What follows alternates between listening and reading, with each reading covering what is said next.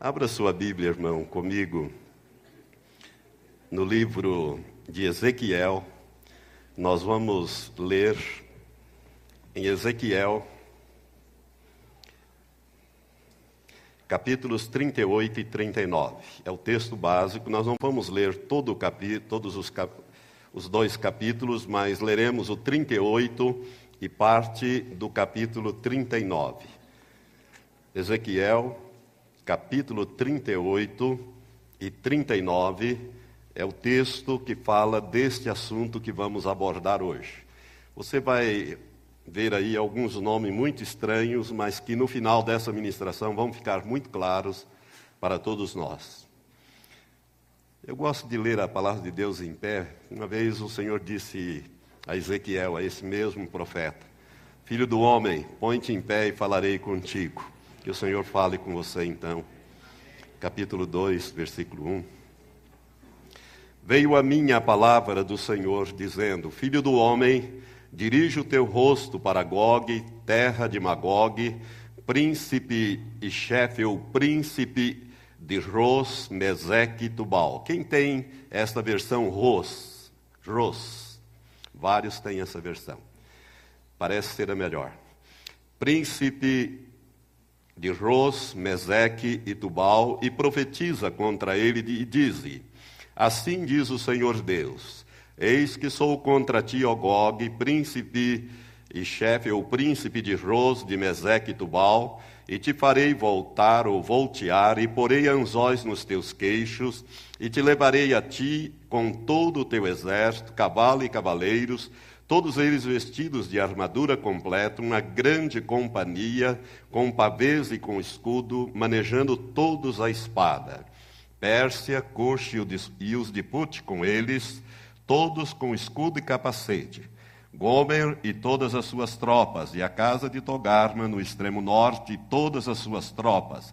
Sim, muitos povos contigo. Prepara-te, sim, dispõe-te, tu e todas as tuas companhias que se reuniram a ti, e serve-lhes tu de guarda. Depois de muitos dias serás visitado. Nos últimos anos virás à terra que é restaurada da guerra, e onde foi o povo congregado dentre muitos povos aos montes de Israel. Isto começou a ocorrer no começo do século XX e está em pleno andamento, já está quase terminando a volta dos judeus para Israel. Que haviam estado deserto por longo tempo, mas aquela terra foi tirada dentre os povos e todos os seus moradores estão agora seguros. Então subirás, virás como uma tempestade, far-te-ás como uma nuvem para cobrir a terra, tu e todas as tuas tropas e muitos povos contigo. Assim diz o Senhor Deus: Acontecerá naquele dia que terás altivos projetos no teu coração e maquinarás um mau desígnio. E dirás: Subirei contra a terra das aldeias não muradas, irei contra os que estão em repouso, que habitam seguros, habitando todos eles sem muros, sem ferrolhos nas por nem portas a fim de tomares o despojo e de arrebatares a presa, e tornares a tua mão contra os lugares desertos que agora se acham habitados, e contra o povo que foi congregado dentre muitas nações, o qual adquiriu gado e bem e habita no meio da terra. Sabá e Dedã e os mercadores de Tarse, com todos os seus leões novos, te dirão: Vens tu para tomar o despojo? Ajuntaste o teu bando para arrebatar a presa, para levar a prata e o ouro, para tornar, para tomar o gado e os bens, para saquear grande despojo. Portanto, profetiza ao filho do homem e dize a Gog: Assim diz o Senhor Deus: Acaso naquele dia, quando o meu povo Israel habitar seguro, não o saberás tu? Virás, pois, do teu lugar, lá do extremo norte, tu e muitos povos contigo montados todos a cavalo, uma grande companhia e um exército numeroso. E subirás contra o meu povo Israel como uma nuvem para cobrir a terra. Nos últimos dias hei de trazer-te contra a minha terra, para que as nações me conheçam a mim, quando eu tiver vindicado a minha santidade em ti, ó Gog, diante dos seus olhos. Assim diz o Senhor Deus: Não és tu aquele a quem eu disse nos dias antigos, por intermédio dos meus servos profetas de Israel, os quais naqueles dias profetizaram largos anos que te traria contra eles? Naquele dia, porém, quando vier Gog contra a terra de Israel, diz o Senhor Deus, a minha indignação subirá às minhas narinas, pois no meu zelo, no ardor da minha ira falei. Certamente naquele dia haverá um grande tremor na terra de Israel, de tal sorte que tremerão diante da minha face os peixes do mar, as aves do céu, os animais do campo e todos os répteis que se arrastam sobre a terra, bem como todos os homens que estão sobre a face da terra. E os montes serão deitados abaixo, e os precipícios se desfarão, e todos os muros desabarão por terra. E chamarei contra ele a espada sobre todos os meus montes, diz o Senhor Deus. A espada de cada um se voltará contra o seu irmão. Contenderei com ele também por meio da peste e do sangue. Farei chover sobre ele suas tropas e sobre os muitos povos que estão com ele uma chuva inundante, grandes pedras de saraiva, fogo e enxofre. Assim eu me engrandecerei e me santificarei e me darei a conhecer aos olhos de muitas nações e saberão que eu sou o Senhor. Tu, pois, ó filho do homem, profetiza contra Gog e dize: Assim diz o Senhor Deus: Eis que sou contra ti, ó Gog, príncipe de Ros, ou príncipe chefe de Meseque e Tubal, e te farei voltear ou virar, e conduzindo far-te-ei subir do extremo norte, e te trarei aos montes de Israel. Com um golpe tirarei da tua mão esquerda o teu arco, e farei cair da tua mão direita as tuas flechas nos montes de Israel cairás, tu e todas as tuas tropas, e os povos que estão contigo. E as aves de rapina de toda espécie e os animais do campo te darei para que te devorem. Sobre a face do campo cairás, porque eu falei, diz o Senhor Deus. E enviarei um fogo sobre Magog, e entre os que habitam seguro nas ilhas, e saberão que eu sou o Senhor e farei conhecido o meu santo nome no meio do meu povo Israel, e nunca mais deixarei profanar o meu santo nome. E as nações saberão que eu sou o Senhor, o Santo em Israel. Eis que isto vem e se cumprirá, diz o Senhor Deus. Este é o dia de que tenho falado. Que Deus abençoe esta palavra aos nossos corações. Vamos orar nesse instante. Pai eterno, nós estamos diante de Ti e queremos, ó Pai, te agradecer por esta oportunidade que temos de compartilhar, ó Pai, esta palavra com este grande número de pessoas que aqui está, como também, Senhor, através dessa transmissão e através das gravações, ó Pai, estão sendo feitas e que no futuro irão falar com muitos dos teus filhos, ó Deus, chamando-os a atenção para a proximidade da volta de nosso Senhor. Mais uma vez, Pai, a nossa oração é Maranata. Vem logo, Senhor Jesus, porque a nossa pátria está nos céus, de onde nós aguardamos o Salvador, que transformará o corpo da nossa humilhação para ser conforme o corpo da sua glória, conforme está escrito, Pai. Por isso, Senhor, a nossa oração é Maranata Ora vem, Senhor Jesus. Toma agora, Espírito Santo, a direção de tudo o que vamos fazer. Abre os ouvidos espirituais do teu povo e os olhos espirituais, para que ouçam e vejam. Ó Deus, aquilo que o Senhor quer mostrar nesta noite, nós oramos assim em nome do Senhor Jesus Cristo. Amém. Amém. Podeis sentar, irmãos. Gog e Magog.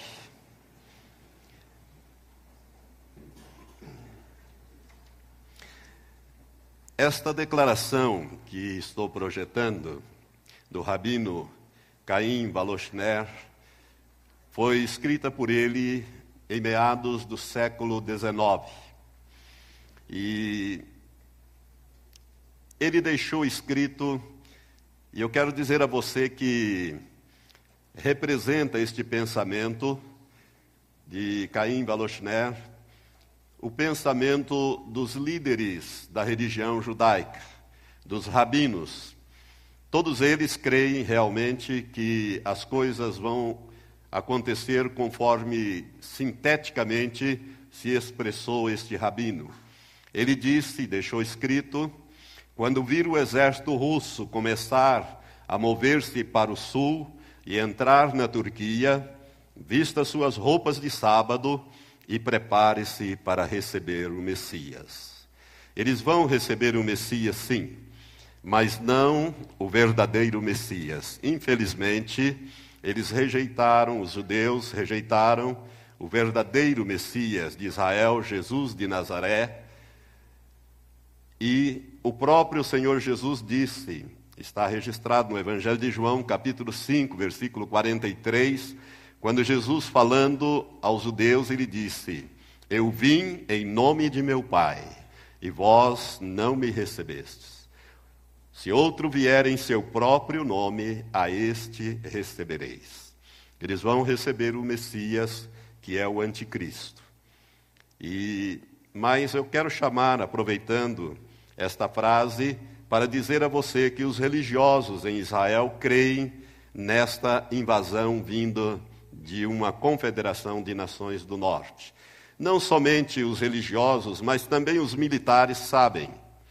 Moshe Dayan, que foi o general comandante dos exércitos de Israel na Guerra dos Seis Dias, em 1967, quando Israel tomou a parte velha de Jerusalém, que depois foi anexada às colinas de Golã e todos esses territórios que são objetos de disputa até hoje entre Israel e os palestinos, Moshe Dayan, não sei se você se lembra, ele tinha um tapa-olho, ele tinha um problema de vista, e ele deixou escrito também esta opinião, que expressa a opinião dos militares israelenses, de uma certa forma. A próxima guerra não será com os árabes, mas com os russos.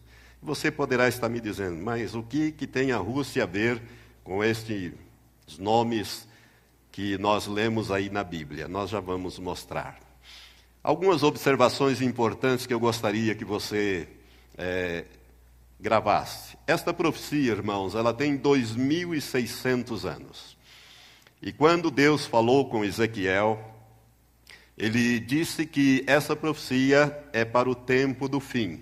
Você observou pela leitura, e nós vamos chamar a atenção depois para os textos, mas essa profecia tem 2.600 anos e será a próxima profecia a ser cumprida nos nossos dias. O meu entendimento é que esta profecia está na iminência de acontecer. E eu vou querer mostrar isso para todos de uma maneira muito clara. Aqui é uma opinião minha. Eu creio, eu posso estar equivocado quanto a esta afirmação, que esta será a terceira guerra mundial.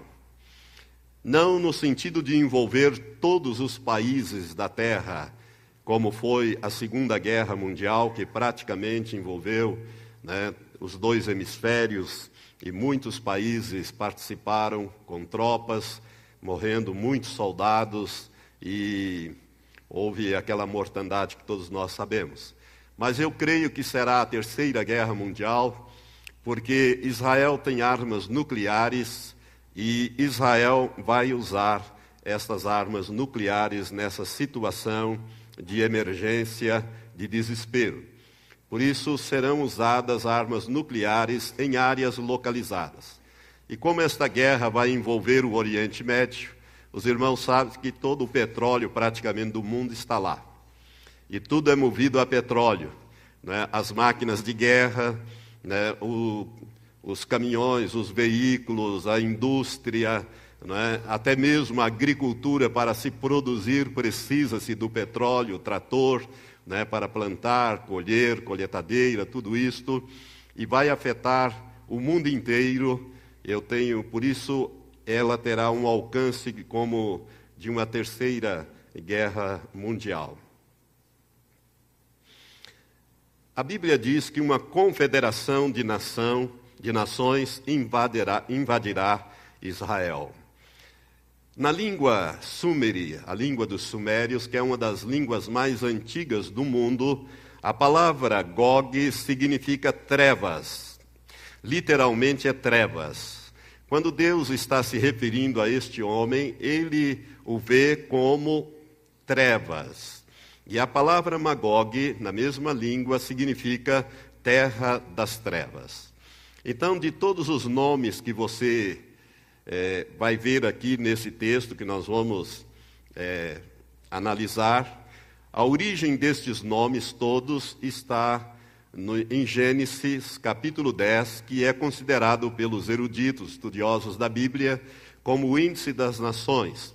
Depois do dilúvio, é, os três filhos de Noé, Sem, Jafé e Cã, ou Cão, eles vão dar origem a todos esses povos que nós vamos mencionar aqui na Bíblia, que nós lemos nesta profecia e que vamos nos referir aqui durante este estudo. Com exceção de Gog, de Magog, que significa trevas e terra das trevas, e com exceção do nome Pérsia, que é um país, todos os outros são netos de Noé. E seus nomes se acham no capítulo 10 de Gênesis. Todos eles são netos ou bisnetos de Noé, por Sem, Cão e Jafé. Sem vai dar origem aos povos semitas. Os judeus são semitas, os árabes são semitas, são descendentes de Sem. Né? Os é, povos europeus, principalmente os da Europa, é, ali de toda a Europa, tanto a Europa oriental como ocidental, eles têm a sua origem em Jafé, como também parte dos asiáticos, da Ásia. E nós encontramos então a origem dos povos africanos em Cã, ou Cão, são os povos de pele escura. Falam os eruditos. Eu não vou, vou citar para andar mais rápido é, os nomes. Heródoto, que é considerado o pai da história, todos nós sabemos, Heródoto, ele no quinto, no sexto século antes de, Cristo, ele fala sobre alguns desses povos nos seus escritos. Ele menciona alguns desses povos e algumas dessas tribos e, inclusive, é, diz para onde esses povos se deslocaram ao longo dos séculos. Também o historiador do primeiro século da era cristã, Flávio Joséfos, seu nome latinizado, ele era um historiador judeu, ele era da linhagem sacerdotal, a história de Flávio Joséfos é interessantíssima, e ele, nos seus escritos, ele também menciona é, esses povos que nós vamos ver e que já lemos aqui, e dá também os deslocamentos desses povos e onde, nos dias de Flávio José, estavam eles situados. Plínio, o moço, escrevendo no final do século II da era cristã, também menciona é, esses povos que nós vamos mencionar, dando também a localização deles. Outros eruditos, como Chamberlain, e outros mais recentes, como é, Wilhelm Gesenius. Wilhelm Gesenius, ele escreveu uma obra de erudição extraordinária e nós vamos usar mais informações de Gesenius. Gesenius, no século 17, 18, ele escreveu uma obra que é considerada um monumento que tem o título é, do léxico hebraico.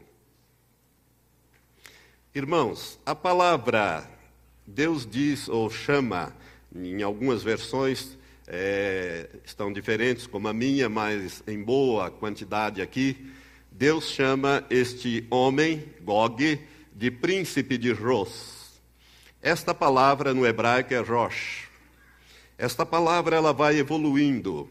Ao longo dos séculos, os eruditos afirmam que Ros é um substantivo próprio e não deve ou não deveria ser traduzido como adjetivo chefe, como é o caso da minha versão. E a razão disso é que, dessa tradução por chefe, é que a palavra ros pode significar tanto pico como também cabeça. Ou seja, o cabeça de um povo é o chefe de um povo. E a palavra pico fala é, daquele, daquele ponto mais preeminente né, que sobressai. Então, o líder que sobressai. Então, por isso é traduzido em algumas versões como é, chefe, príncipe e chefe de Meseque e Tubal. E, mas a palavra ros, ela, além de significar pico, cabeça, ela significa também urso.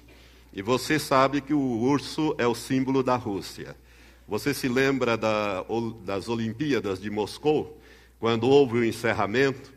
através daquelas placas, os soldados é, fizeram movimentos em que o ursinho chorava.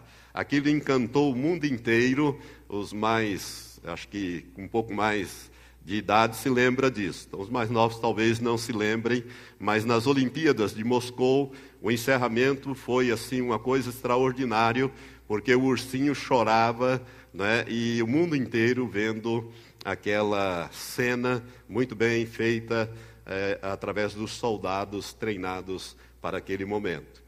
Urso é o símbolo da Rússia. Portanto, ros pode significar é, essas três coisas: pico, cabeça ou urso. Mas, segundo os eruditos, não deveria ser traduzido é, como um adjetivo, chefe, e sim como mantido como um substantivo. A palavra Ros, no hebraico, Rosh, ao longo dos séculos ela evoluiu primeiramente para Rosh, depois para Rush e finalmente para Rússia. Este, esta é a evolução desse nome. Ros evolui a princípio para Rosh, depois para Rush e depois para Rússia. Assim, Gog, espiritualmente trevas, é o príncipe ou governante da Rússia. Irmãos, vocês se lembram que o comunismo foi implantado na Rússia em 1917, vigorou cerca de 70 anos, e o ateísmo foi a doutrina, vamos dizer, russa em relação, ou comunista em relação a Deus. Então, olhando para a antiga União Soviética, a Rússia o maior país da, da antiga União Soviética, é, ela, aos olhos de Deus, a antiga União Soviética ou a Rússia, ela é trevas e é terra das trevas. Espiritualmente falando, a Rússia é trevas. Só com a queda do comunismo é que é, Deus derrubou o comunismo. Eu quero dizer isso para você, e há uma profecia sobre isso que Deus deu em 1973 ao pastor David Wilkerson, e ele escreveu sobre isso em 1973, publicou um livro chamado The Vision, ou La Vision em espanhol, não há em português, em que em 1973 o Senhor disse a ele, entre todas as coisas que o Senhor mostrou a ele sobre o fim, disse a ele que ele iria derrubar a cortina de ferro e depois a cortina de bambu, que é a China, isto para penetração do evangelho. Mas que isto duraria pouco tempo e que haveria um fechamento e depois uma terrível perseguição. Quem já fez a primeira parte vai fazer também a segunda. Não é verdade? 16 anos depois dele ter publicado este livro, em 1973, ele teve essa visão em abril, publicou esse livro em 73, eu conheço essa revelação desde 1978, e em 1989, 16 anos depois, caiu o muro de Berlim, né, desmoronou a antiga União Soviética e a palavra de Deus pôde entrar nos países outrora dominados pelo comunismo soviético. Assim, Gog, espiritualmente, ele é trevas. E este príncipe é, então, o príncipe ou governante da Rússia. A palavra Meseque, Meseque era um dos netos de Noé por Jafé. Através de Jafé, ele teve é, filhos. Meseque é neto de Noé. O nome Meseque vai dar origem à tribo com este nome. Originalmente, essa tribo ela tinha o, o nome do seu é, líder ou daquele que fundou esse povo. Esse nome, ao longo dos séculos, ele vai evoluindo, primeiro para Musque, de Meseque para Musque, depois para Mosquis, no grego. Homero, o pai da história, já fala sobre os povos mosquis que eram originário de Meseque, que era neto de Noé. Esse nome vai evoluindo ao longo dos séculos, de Musque para Mosquis, de Mosquis para Moscove e evolui para Moscou. Moscou, nós sabemos, é a capital da Rússia. Então agora os nomes começam a ficar um pouco mais claro para nós. Tubal também, através de Jafé, é neto de Noé. Este nome também vai dar origem a uma tribo de povos, e esses povos, eles são conhecidos por Tubali, e vai a, na, na passagem dos séculos e séculos, na evolução, vai evoluindo de Tubal para Tubali, depois para Tobolsk. Tobolsk é a antiga capital da Rússia Oriental, é, nos séculos 17 e 18. Ela era uma cidade muito importante. Na atualidade, não tem a importância que tem outras cidades hoje dentro da Rússia, mas continua uma cidade importante. É, você que conhece, talvez você se lembre daquele filme Doutor Givago, quando eles fogem de Moscou, eles atravessam os montes Urais, que divide o território russo. A Rússia é o maior país territorial do mundo, tem mais de 22, mais de 20 milhões de quilômetros quadrados de território. É, entretanto, a maior parte do seu território, quase que a, a, quase que a totalidade, ou seja, a Rússia Oriental, ela é coberta de neve, né, de gelo, é a Sibéria, é o grande é, território da Sibéria.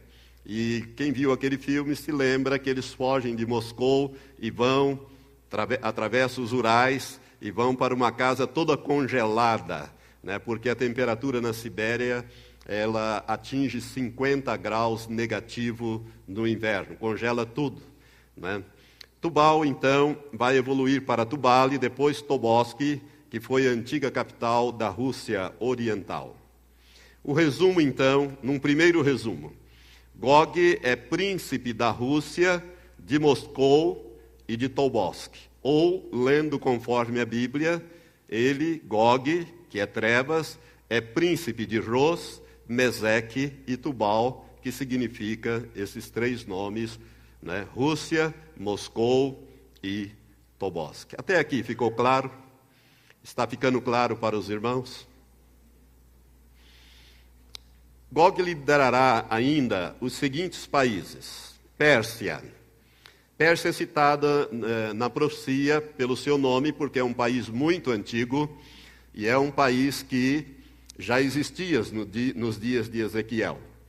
Então, a Pérsia, irmã, é o atual Irã. Em 1935, o Shah da Pérsia, Reza Parlev, ele mudou o nome do país de Pérsia para Irã. E nós devemos observar que os iranianos, inimigos ferrenhos de Israel, eles não são árabes, eles são arianos. Eles não falam árabe, eles falam o persa. Agora, o que que une os persas, ou os iranianos, né, os atuais uh, iranianos, aos demais árabes? É a religião islâmica, ou o islamismo. Eles são muçulmanos, só que eles são muçulmanos daquele ramo xiita, que é o ramo mais radical. O islamismo ele se divide em dois grandes troncos: os sunitas, que são a maior parte, e os xiitas, que são em menor número, mas eles aplicam o Corão, que é o livro sagrado dos muçulmanos. Eu não sei se você é, conhece um pouco é, da religião muçulmana, mas quero lhe dar uma indicação. Se você quer conhecer um, com uma certa profundidade, é, eu te aconselho a adquirir o livro Juízo Final. O livro Juízo Final, de Dave Hunter, americano, ele é escatologista, ele escreve muito e, e faz muita palestra, já esteve no Brasil várias vezes. Ele escreveu um livro extraordinário, muito bem fundamentado, com fontes bem é, determinadas sobre o juízo final, o Islã, as Nações Unidas e Israel. E ele mostra ali o que é o islamismo. O islamismo é uma religião é, tremenda, difícil e não é uma religião de paz. Isto que os políticos dizem aí, politicamente correto aos olhos deles, não é a realidade. Porque quando Maomé recebeu estas, estas visões, isso no século 6, 500, no ano 520 e alguma coisa, 522 é, do século, no século VI, quando ele começou a ter essas visões, ele achou que ele estava louco, que ele estava ficando louco e achava que aquilo não era de Deus, que era do diabo. Foi a sua esposa, a sua jovem esposa, é, que o convenceu que aquilo era visões de Deus e que aquele anjo que falava com ele, mostrava as coisas e falava com ele, Gilbral, era Gabriel. E Maomé, ele era analfabeto, ele não escreveu coisa alguma, mas os seus discípulos escreveram as suratas, que são os capítulos que compõem o Corão. A palavra Corão significa livro, ao Corão, o livro, que é o livro sagrado da religião muçulmana. E se você é, nunca ouviu falar, eu quero lhe dar aqui uma, uma, uma coisa que vai, algo que vai aclarar para você. Por exemplo, é, os ensinos do Corão dizem que nenhum muçulmano vai ressuscitar enquanto houver um judeu vivo na face da terra. Que Israel tem que ser eliminado e que o povo judeu tem que ser exterminado. Por isso, quando o presidente do Irã fala em varrer Israel do mapa, ele está sendo não um extremista, mas um verdadeiro islâmico ou um verdadeiro muçulmano. Porque se Maomé vivesse nos dias de hoje, ele seria então taxado como extremista. E quem ousaria dizer ao profeta Maomé que ele é ou era, ou seria um extremista. Né? Então, irmãos, é muito sério o islamismo. É uma, coisa, é uma religião muito séria em que todo o que se prega no islamismo é que todas as pessoas na face da terra têm que ser islâmicas, têm que se converter ao islamismo. Ou converte ou corta a cabeça. As opções são estas. E para que o islamismo crescesse, uma das revelações é a chamada jihad, a chamada guerra santa. Todo homem que morresse na jihad, e isto é declarado pelos líderes religiosos é, como guerra santa, qualquer ataque, etc. Quem morrer numa jihad vai direto para o paraíso. Então ele não, não fica sujeito a um julgamento no dia do, do juízo final pelo Deus Alá. E eu quero dizer para você que muita gente está enganado sobre isso. Eu mesmo estive enganado muito tempo, é, comia aquilo que eu via. É, Alá não é o Deus Jeová. Alá é outro Deus, não é Jeová. O nome Alá significa o Deus principal o Deus principal. Na Caaba, que é aquela, aquele lugar onde tem aquela pedra preta, você já viu isso na televisão, eles rodando em torno daquela pedra preta? Ali é a Caaba.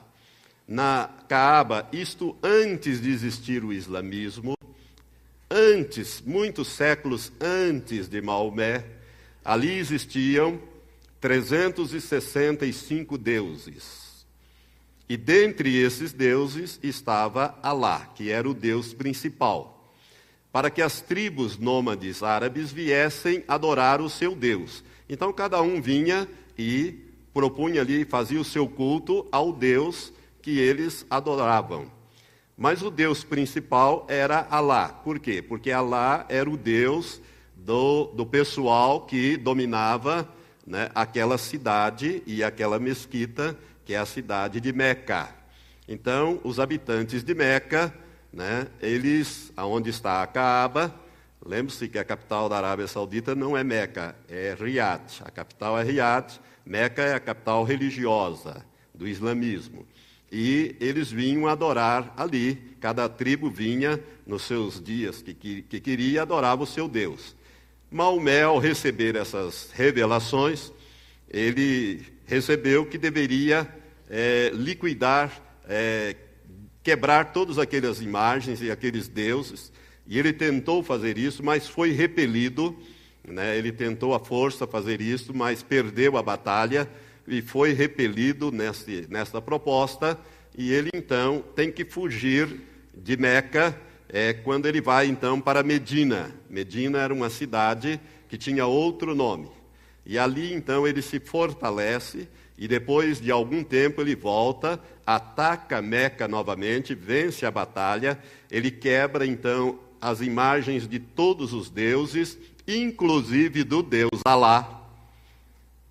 Ele quebra a imagem do Deus Alá e manda que Alá seja adorado sem uma imagem. E, de, e proclama que Alá é o único Deus e que Maomé é o seu profeta. E aí então começa o islamismo. Aliás, a contagem do calendário é, dos árabes começa com a Égira, que é a fuga de Maomé de Meca para Medina, quando ele tenta implantar ou quebrar os deuses ali e é repelido, ele foge. Estou passando isso para você, para você dar, ter um entendimento do que significa o ser um muçulmano. Então, um muçulmano que morre, é, vai de, numa batalha, numa jihad, ele vai direto para o, o paraíso. E o paraíso é descrito né, tanto no Corão como nos comentários dos quatro sábios, que é a, Jadid, a Hadith, é, que são aqueles que sucederam Maomé, é, o paraíso é descrito de uma maneira muito atrativa para um árabe. É um lugar onde existe muito verde, né, muitas tamareiras, muitas fontes de água, eles vivem no deserto, né, não tem água, muitas fontes de água, e onde cada guerreiro ao entrar no paraíso, cada homem, ele recebe 82 virgens para conviver com elas. E essas mulheres, todas as manhãs, se renovam, tornando-se virgens novamente. Resultado: todo árabe quer ir para o paraíso. Esta é a razão desse povo se explodir. Irmãos, se você não entender a cultura e, e, a história, você às vezes não entende por que, que essa gente se explode e mata centenas de pessoas. Porque quando Saddam estava para cair, centenas e milhares de árabes de todos os países foram para o Iraque para combater, porque era uma guerra santa. Então, quem morrer ali vai direto para o paraíso. E quem que não quer ir para o paraíso? As mães tem alegria em que os seus filhos se explodam, porque ela sabe que eles vão para o paraíso. E não ficam sujeitos a uma, a, a uma decisão caprichosa de Alá no juízo final, porque Alá ele vai pesar as suas ações, se você foi um bom muçulmano ou não, e dependendo do humor, ele vai te colocar no paraíso ou vai te lançar no inferno. Isso no juízo final. Mas quem morrer numa jihad tem a garantia direta do paraíso. Então todo mundo quer ir para o paraíso. Esta é a razão de toda essa dificuldade. A origem de todos esses problemas é a religião. Os políticos tentam ignorar isto, mas esta é a realidade. Eu aprendi essas coisas neste livro que eu estou falando para os irmãos, e ele mostra as fontes, as origens, os capítulos do Corão, onde essas coisas estão escritas, né? E vale a pena você adquirir este livro, que é O Juízo Final de, do autor americano Dave Hunter. Os árabes, então, é, ou melhor, os muçulmanos do Irã, eles são xiitas. Esse tronco é o mais radical. Os xiitas, irmãos, pegam o Corão e colocam o Corão como a lei do país, a lei maior do país. Quando Khomeini derrubou o Shah Reza Parlev do governo, eh, por volta de 1985, ele implantou uma república islâmica. O nome do Irã é República Islâmica do Irã. Ali vigora o Corão. Se você roubar uma maçã para comer com a mão esquerda, corta a mão esquerda. O Corão manda cortar. Né? Há, um, inclusive, um e-mail que circula na internet, uma coisa difícil de ver, eu tenho, é, já recebi algumas vezes, já até também mandei isto, né, de uma criança é, que o pai segura ali a mão para o caminhão passar em cima daquele braço e, e é filmado aquilo, é filmado, aquilo é filmado. Aquilo é uma coisa real, porque ele havia furtado. De acordo com o Corão, ele teve então, para não decepar, passou o caminhão, a roda por cima. Para você ver o que é que nós estamos falando. O Irã, ele odeia Israel, quer varrer Israel do mapa, né, conforme o presidente atual do Irã, é, Mohamed Ahmadinejad, ele declarou ano passado, isso é, ocasionou. Quantos viram essa declaração? Quantos ouviram na televisão ou leram sobre isso? Não são muitos as pessoas que se lembram das coisas. Mas ele declarou que é, Israel deveria ser varrido do mapa, que a causa de todos os problemas do mundo é Israel. E muita gente pensa desta maneira, culpam os judeus de tudo. Adolf Hitler não foi sem propósito que ele mandou matar mais de 6 milhões de judeus na Segunda Guerra Mundial. Ahmadinejad, ele nega a existência do, do Holocausto. O presidente da autoridade palestina atual, o Abbas, ele, a tese de doutorado dele numa universidade é, lá do Irã, uma universidade naturalmente muçulmana, a tese de doutorado dele é, é que o Holocausto nunca existiu. Então, eles dizem que isso tudo é uma fantasia. E Eisenhower, ele, quando tomou conhecimento, ele mandou que fosse filmado, que fosse fotografado, tudo aquilo e divulgado, porque é, mais para frente poderia aparecer algum idiota querendo dizer que o Holocausto nunca existiu. Por isso é que você, de tempos em tempos, vê aquelas imagens horríveis que a televisão mostra do que foi o Holocausto na Segunda Grande Guerra Mundial. Mas quando esse presidente do Irã diz que Israel deve desaparecer do mapa, ou ser varrido do mapa, ele está mais ou menos profetizando o cumprimento do Salmo 83, versículo 4, que diz assim: dizem eles, né? Vinde, risquemo-los de entre as nações e não haja mais memória do nome de Israel. Às vezes a gente não percebe quando uma profecia está em pleno cumprimento através de algumas declarações de chefes de governo e chefes de Estado. Outro nome que nós encontramos aí no capítulo 38, além da Pérsia, que é o Irã, no versículo 5, é Cush. Cush, com CH ou com X, é a Etiópia. Quando a Bíblia hebraica foi traduzida é, dois séculos antes de Cristo, é, pelos 70 sábios de Alexandria, que é a Septuaginta, daí esse nome, Septuaginta, porque foi traduzido por 70 sábios judeus, 70 rabinos, na verdade eram 72, né, ali em Alexandria eles traduziram a Bíblia do hebraico para o grego. E ao traduzir Put, ou melhor, Cush, eles traduziram por Etiópia, porque significa este nome é, Etiópia. Etiópia foi um país importante no passado. Hoje não tem é, expressão, é um país pobre, um país que fica ao sul de Israel, mas ele é estratégico em relação a uma eventual invasão de Israel, se vir pelo, pelo sul. E a Etiópia aqui, nesse contexto profético, significa não somente a Etiópia, mas todos os povos que habitam no norte da África.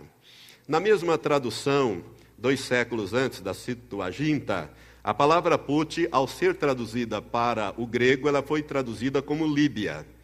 Líbia é, atualmente, já há várias décadas, governada por Mohamed Gaddafi, coronel Gaddafi, que odeia Israel e não sei se você sabe, a Líbia provavelmente ela possui é, armas nucleares.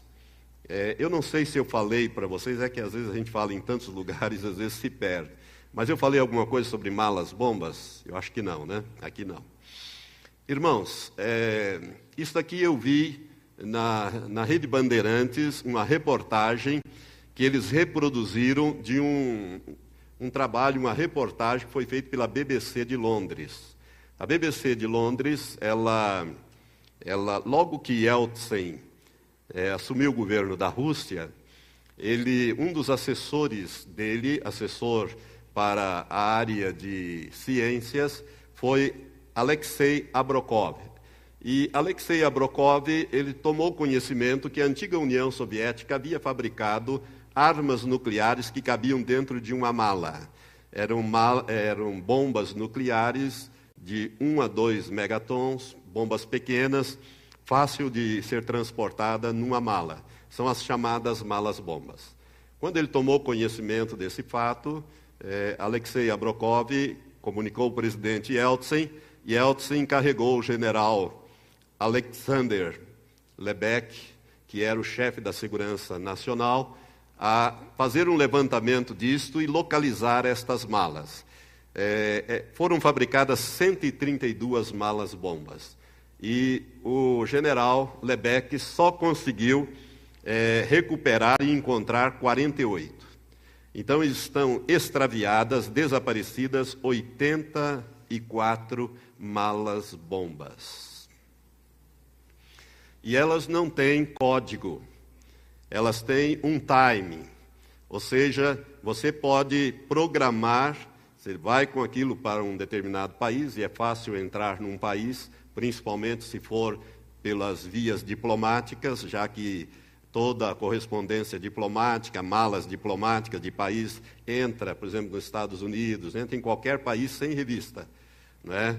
E então é, você pode pegar esta mala e essa bomba e programá-la através de um time para ela explodir dentro de uma semana, um mês, dois meses, né? e deixa a mala lá, ela é toda é, fechada, isolada com chumbo, não há como identificar a irradiação nuclear, é, que escapa sempre de armas nucleares, ainda que sejam uma pequena irradiação, e deixa programado e vai embora, e naquela data aprazada, aquela bomba explode e tem capacidade para destruir uma cidade grande.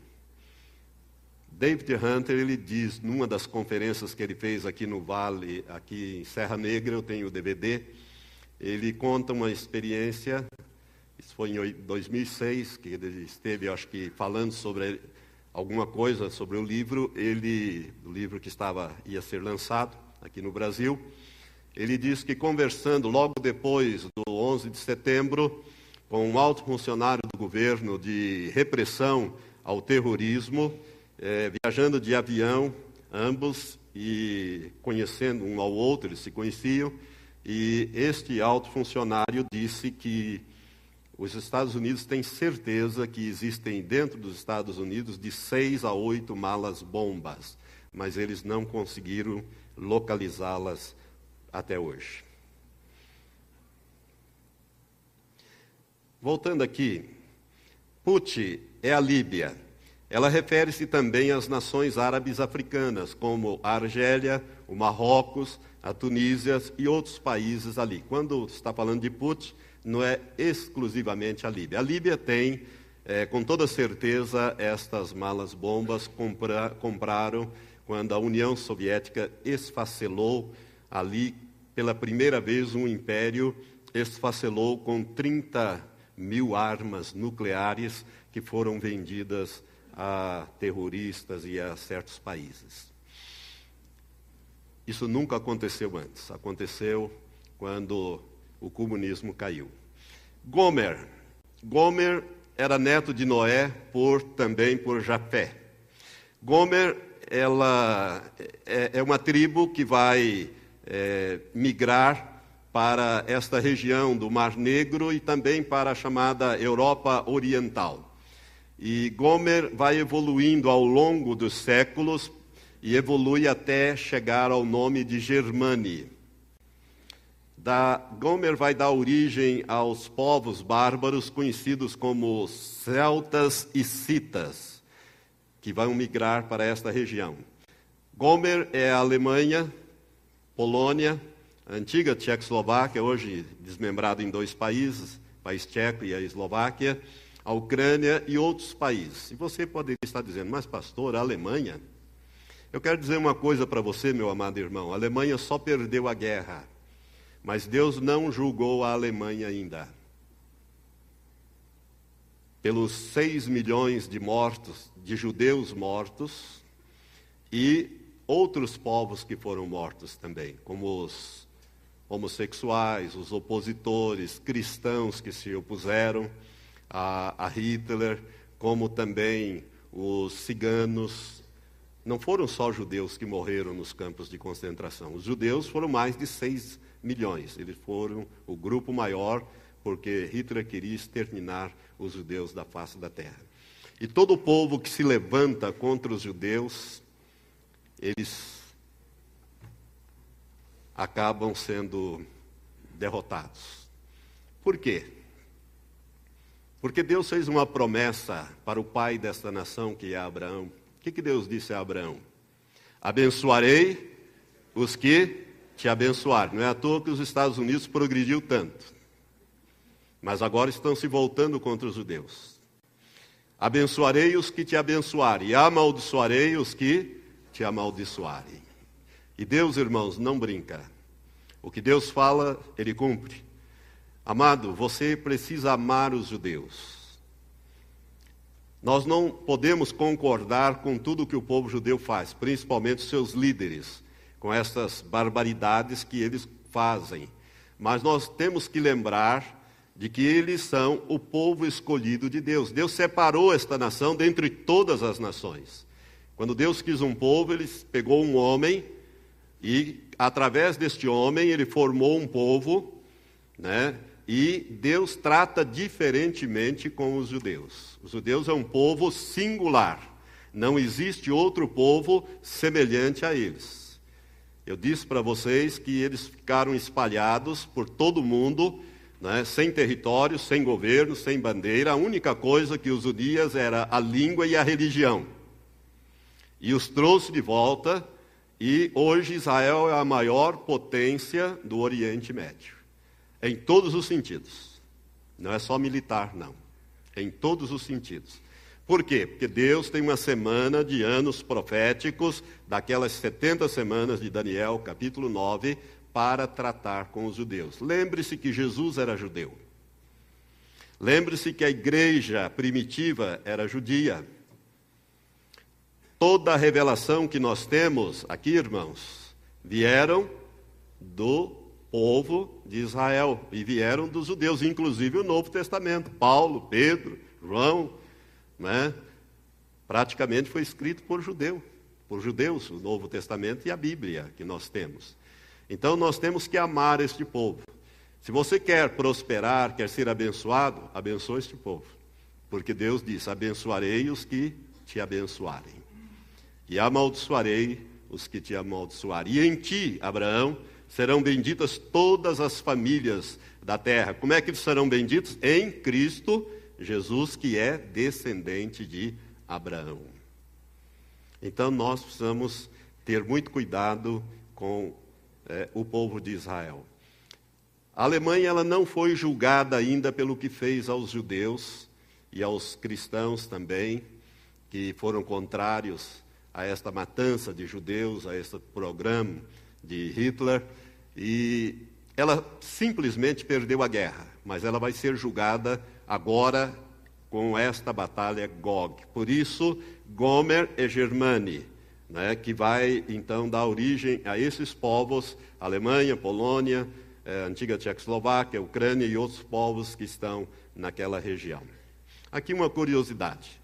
Conversando há pouco tempo atrás, questão de alguns meses, com um brasileiro que é judeu de raça, não estava falando sobre Bíblia, nada sobre isso, e nem profecia, e ele me disse que os judeus hoje, eles se dividem em dois grandes troncos. Eles mesmos se dividem assim, em judeus askenazitas e sefaraditas. Então, os askenazitas, me disse ele, é verdade, é, são os judeus europeus. Eles são descendentes de Askenaz. Askenaz é bisneto de Noé por Gomer. Por Gomer. Um dos filhos de Gomer foi Askenaz, que vai dar origem aos povos, aos judeus askenazitas, que são os judeus europeus, que estão ali na Europa, tanto a Europa oriental como ocidental. E os demais judeus são sefaraditas. Apenas para você saber como essas coisas estão ligadas. Gomer liderará ainda Togarma. Togarma é a atual Turquia. Né? E também as tribos turcomanas. Envolve também a Armênia, a região cosaca, no sudeste da Rússia. E é importante você entender que a Turquia é um país muçulmano e é o país mais estratégico do mundo, porque ele une dois continentes, a Europa e a Ásia. Não é sem propósito, irmãos, que a União Europeia aceitou recentemente, foi das últimas a entrar na União Europeia, foi a Turquia. Pela primeira vez se colocou um país muçulmano dentro da União Europeia. Agora, o território da Turquia que está na Europa é um território muito pequeno, onde está a capital Istambul, a antiga Constantinopla, de Constantino. Então, mas a, a grande parte do território é asiático, é da Ásia, do território da Turquia. Mas é o país mais estratégico do mundo, porque além de unir a Europa e a Ásia, ele também, a Turquia está perto da África. Então, é um país extremamente é, estratégico. Esta é a razão por estar no mercado comum europeu ou então na União Europeia. A Turquia, então, Togarma, esse nome vai evoluindo ao longo do tempo e chega na atual Turquia e tribo turcomanas. Quem é que está faltando nesta lista? Quem está faltando nessa lista é o Egito. O Egito já existia no dia de Ezequiel. O povo de Israel tinha sido cativo, escravo no Egito. E o Egito é estratégico em todas as guerras modernas do atual Estado de Israel, com exceção desta última, em 2006, que foi travada contra o Líbano, por causa do Hezbollah. Em todas as outras, desde a Guerra da Independência, em 1948, o Egito sempre participou, atacando do sul, né? a Síria e a Jordânia vindo do norte, ou melhor, a Síria e, e a. É, a Jordânia vindo do, do oeste, a Síria do norte e o Líbano, a Síria e o Líbano do norte. Né? E a oeste está o mar Mediterrâneo. Mas sempre o Egito participou. Mas o Egito não é mencionado na, na, na profecia. Isso sempre causou perplexidade aos estudiosos dessa profecia. Mas por que, que o Egito está faltando ali? A razão é porque essa profecia ela é dada para cumprir-se nos últimos dias. A razão é esta. Né?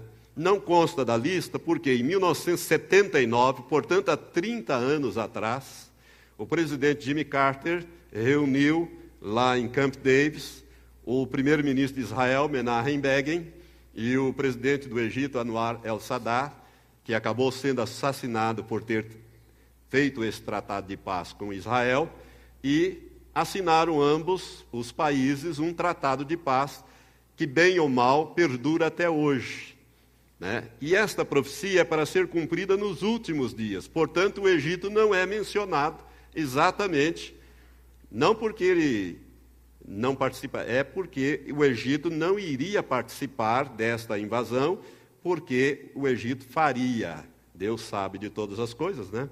como ele deu a profecia para se cumprir, nós temos que olhar sempre para a profecia e ver quando ela vai se cumprir. Né? Aí vai ficando mais claro para nós, porque os acontecimentos eles lançam sombras. E as sombras, elas dá, definem os contornos. Não dá para você ter uma ideia completa, mas se você ver, a, som, vir, a, a, ver a, a sombra de um cavalo projetado, você sabe que o que vem ali é um cavalo. Se é um boi, é um boi. Se é uma pessoa, você sabe. Se é um homem, se é uma mulher, pela sombra você já sabe alguma coisa. Então, essa profecia é para o cumprir nos últimos dias. É por esta razão que o Egito não faz parte desta invasão. Ao contrário, ele será também invadido nesta ocasião. E os Estados Unidos? Você poderia estar me perguntando, pastor, e os Estados Unidos vai deixar? Estados Unidos sempre não protegeu Israel? Irmãos, olhe os acontecimentos atuais. Que, que está acontecendo com os Estados Unidos? Fizeram uma guerra com o Irã, tiraram um Saddam, depois elegeram outro para presidente dos Estados Unidos. Barack, Saddam, Obama. Este é o nome dele. Barack, Saddam, Obama de origem muçulmana, seu pai era muçulmano. Ele se diz cristão, só que as ações que ele tem adotado não tem nada de cristãos. Ele liberou o aborto né, e financiamento para o aborto. Ora, sem financiamento já ocorria, e com a perseguição legal, já ocorria nos Estados Unidos 5 mi milhões, 5 milhões de aborto por ano. Agora, com financiamento público, você pode imaginar aonde isto vai dar. E a ira de Deus está sobre os Estados Unidos da América do Norte. Deus está julgando este país. Eu quero dizer para você que desde o dia 8 de setembro de 1998, Deus se irou contra os Estados Unidos. Eu estava vendo a televisão, minha esposa estava do meu lado, quando deu aquela notícia Bill Clinton fez a confissão pública de que ele havia tido um relacionamento com a secretária Mônica Levinsky dentro da Casa Branca. Ele admitiu e ele havia, sob juramento, dito que nunca tivera nenhum relacionamento. O resultado disso é que ele cometeu o crime de perjúrio. E a pena para perjúrio lá é cinco anos de cadeia. Não importa se é presidente ou não. Então foi requerido o impeachment de Bill Clinton. Mas a imprensa e o povo, manipulado pela imprensa, principalmente as redes de televisão, os jornais, fizeram muita propaganda e, e pesquisas e pesquisas e mais pesquisas. E como o país estava experimentando um extraordinário crescimento, fazia seis anos que só vinha crescendo, desenvolvendo, estavam nadando em dinheiro, né? um tremendo crescimento. É, as pesquisas do povo disseram que não era para caçar Bill Clinton. E o Congresso se curvou diante desse fato e não caçou Bill Clinton. E a decisão foi tomada, a decisão do Congresso mais tarde, mas a decisão de não caçar por causa da, das pesquisas, foi no dia 8 de setembro de 1998. Quando eu vi essa notícia, que ele não seria caçado por influência da mídia e das pesquisas do povo, eu disse para Elizabeth: Deus se irou contra os Estados Unidos hoje. Porque trocar os valores morais, éticos da Bíblia por dinheiro, por mamão. Irmãos, preste atenção. Quando Deus se retira, a Bíblia é muito clara, no episódio de Miriam e Arão, quando eles caluniaram Moisés, Moisés ficou quieto, mas Deus não. Chamou os três, questionou Arão e Miriam, e a Bíblia diz que quando Deus se retirou, Miriam ficou leprosa. O Senhor se irou e se retirou. Quando ele se retirou, Miriam ficou leprosa. E Arão não ficou leproso, porque senão teria acabado ali o sacerdócio araônico, porque um leproso não podia ser sacerdote, nem conviver com o povo, muito menos ser sumo sacerdote. Mas Deus vai matar Nadab e Abiú e dizer a Moisés: diga Arão que não rasgue as suas vestes e não chore. Deus tratou duramente com Arão também. E quando Deus se retira, significa que ele retira a proteção. Sabe o que aconteceu? A partir daquela data, os Estados Unidos, que estava subindo, começou a declinar na área financeira e começou a entrar em recessão. Perderam a eleição. George Bush ganhou a eleição, que na verdade ele não ganhou. Quem ganhou foi o Al Gore, mas quem levou foi o George Bush, George W. Bush. Eu vou mostrar isso no Código da Bíblia, porque o Código da Bíblia revela essas coisas todas. E também já está comprovado que na contagem de votos que ficou para trás na Flórida, o problema lá foi na Flórida, na contagem de votos, e a Suprema Corte teve que resolver o assunto porque tinha que tomar posse no dia seguinte. Um deles tinha que tomar posse. E um juiz, então, é, convencendo os outros membros da corte, eles declararam George Bush vencedor e mais tarde ficou comprovado que Al Gore, inclusive Al Gore entrou em grande depressão por isso, né? É, tinha sido vencedor nos votos. Mas quando Bush assume, os Estados Unidos já está em recessão. A economia já está em decadência. E três anos e três dias depois de 8 de setembro de 98, vem o atentado de setembro, de 11 de setembro de 2001, pela primeira vez, e o mundo vira de cabeça para baixo com essas guerras, com essas confusões, petróleo explodiu de preço e todos nós estamos sofrendo essas consequências até hoje. Os Estados Unidos, irmãos, eles não terão condições de defender Israel, porque estarão sendo duramente castigados por Deus através de grandes terremotos. Deus falou a David Wilkerson, naquela visão que, que ele escreveu num livro chamado The Vision, que eu me referi agora há pouco. O pastor David Wilkerson é muito conhecido mundialmente. Ele tem uma igreja é, da Assembleia de Deus é, em Times Square. Ele tem uma enorme de uma igreja. Ele teve duas visões na vida dele. Pelo menos quando ele escreveu o livro, ele diz isso. Claro, ele já deve ter tido outras, mas Deus tinha dado duas visões a ele. A primeira o levou para Nova York, do interior dos Estados Unidos, a Nova York, a trabalhar com quadrilhas de delinquentes juvenis né, e viciados em drogas, da onde vêm esses movimentos é, de libertação de vidas, de essas casas de recuperação que nós conhecemos, como o pastor Jonathan se referiu agora há pouco aqui, tudo isso originou-se desta visão que Deus deu a ele eh, em meados do século XX. E em 1973, em abril de 73, ele estava orando, em altas horas da noite, ele estava orando e Deus deu uma visão de cinco calamidades que viriam sobre a terra no tempo do fim. E duas dessas calamidades estão em pleno andamento, que é esta crise econômica, que ninguém sabe direito explicar e nem saber para onde vai. Ainda hoje estava vendo o noticiário, a Europa está, a, está com uma recessão de mais de 4%, 4,6%, e a Alemanha é a que mais está se afundando. Deus já começou a trazer o juízo sobre a Alemanha. A Alemanha entrou de cabeça nesse negócio. E Deus mostrou que essas calamidades iriam quebrar grandes corporações mundialmente conhecidas. Deus falou isso para ele e ele publicou isso em 73. Alguém um dia iria pensar que a maior empresa do mundo, que é, foi a General Motors, iria estar à beira da falência? A General Motors está à beira da falência, ela vai à falência. A Chrysler já praticamente está falida. A Ford vai para o mesmo caminho. A Toyota, que hoje é a maior empresa do mundo, teve um prejuízo astronômico, mais de 1 bilhão e 750 milhões de dólares o ano passado. A Toyota está fabricando carros e armazenando-os em navios, para não poder, porque não tem mercado e não pode parar de fabricar está entrando, hoje ela é a maior, mas está com problemas muito sérios. Irmãos, Deus vai castigar porque Deus falou que a segunda, a segunda calamidade que Deus mostrou ao Wilkerson, que ele traria sobre a terra, é esta mudança climática. Isso em 1973.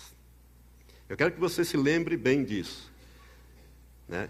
Foi quando ele disse que o comunismo ia cair na União Soviética e caiu realmente. E para a penetração do evangelho.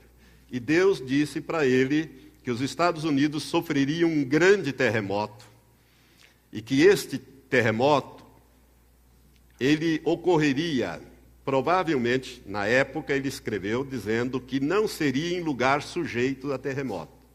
Agora recentemente, agora em abril, pastor David Wilkerson publicou no seu blog uma uma mensagem e se você quiser ver esta mensagem, eu, eu a copiei em português e a coloquei no, no meu site, que é www.valtenir.com. Ali tem várias mensagens e a primeira delas é, é eminente pastor ou pastor mundialmente conhecido está prevendo uma grande calamidade sobre a terra. É mais ou menos esse o título. E Deus mostrou para ele recentemente que esse terremoto vai ocorrer na cidade de Nova York. Você pode imaginar um grande terremoto, muito maior do que o de 1906, que devastou São Francisco, destruiu São Francisco. Deus disse para ele em 73 que esse terremoto, ele seria tão grande, seria o maior terremoto até hoje registrado. Que ele seria tão grande que todas as cadeias de televisão do mundo inteiro iriam parar e só relatar sobre esse terremoto, a devastação que ele traria. E Deus disse a ele que esse terremoto seria precedido de um outro que ocorreria no Japão, que é a segunda maior economia do mundo. E o Código da Bíblia fala sobre terremoto no Japão, nós vamos falar amanhã, inclusive nos Estados Unidos também. Deus estará julgando este povo por causa dos seus pecados por causa do seu gangsterismo, por causa dos filmes, né, os filmes que são exportados, esse estilo de vida é, que é exportado para o mundo inteiro. Deus até hoje protegeu os Estados Unidos, abençoou os Estados Unidos, mas se irou contra os Estados Unidos. E quando Deus se retira, ele abre a oportunidade para Satanás bater, agir. Agir. É o que está acontecendo lá. Não é à toa que foi eleito este homem. Você pode esperar que você vai ver coisas terríveis em relação à grande nação norte-americana. Aliás, irmãos, desde 1978, que o poder econômico está se deslocando para a Europa, dos Estados Unidos para a Europa. Quando foi implantado o euro, moeda europeia, o euro valia 80 centavos de dólar. Quanto vale o euro hoje? Então você vai vendo essas coisas. As pessoas não observam isto, mas o poderio econômico dos Estados Unidos está se deslocando para a Europa. O militar também. E o político também. Estados Unidos, ele vai ser julgado por Deus através de grandes terremotos. Eu não creio que os Estados Unidos será destruído por armas nucleares. Ele não vai desaparecer como país, mas ele vai desaparecer como potência bélica, militar, econômica, política. É o país que tem hoje, né? O déficit público americano é o maior da história desse país no governo do Obama. 1 trilhão e 750 bilhões de dólares. E a tendência é subir cada vez mais por causa dessa crise e das ajudas que o governo está tendo que colocar na economia norte-americana. Então, irmãos, através de terremotos, inundações, não sei se você acompanha, mas grandes inundações estão ocorrendo nos Estados Unidos e outros problemas, né? É, furacões, tufões, é, essa coisa toda, os Catrinas e outras coisas, Estados Unidos está sob juízo, né? E que já começam a atingir duramente aquele país. Eu quero dizer para você, olha para o versículo 10 do texto que nós estamos examinando. Assim diz o Senhor Deus: acontecerá naquele dia que terás altivos projetos no teu coração. Deus está falando de Gog. Para mim, Gog é Putin. é Vladimir Putin. Posso estar equivocado nisso também. Putin governa a Rússia desde 2000. Ele ficou oito anos como presidente da Rússia e quando ele ia sair da presidência, que não podia ficar mais, ele criou o cargo de primeiro-ministro, transferiu todos os poderes praticamente da presidência para o primeiro-ministro e colocou um amigo dele, um jovem amigo dele, na presidência. Quem manda na Rússia continua sendo o Putin desde o ano de 2000. Para mim, ele é Gog, posso estar enganado. Mas seja como for. Agora, quando ocorrer, irmãos, esse grande terremoto, eu quero te lembrar que um terremoto num país como os Estados Unidos, né, ele acaba. Você sabe que as armas nucleares ficam tudo dentro de silos, aquelas grandes, aqueles mísseis intercontinentais que destrói cidades e né, que carrega 10 ogivas nucleares dentro de um míssil daquele, fica tudo dentro de silos. Um terremoto faz com que aquilo tudo entre para dentro e acabou. Avião desses aviões de guerra não sai do chão. Um terremoto destrói o aeroporto, destrói a pista, acabou.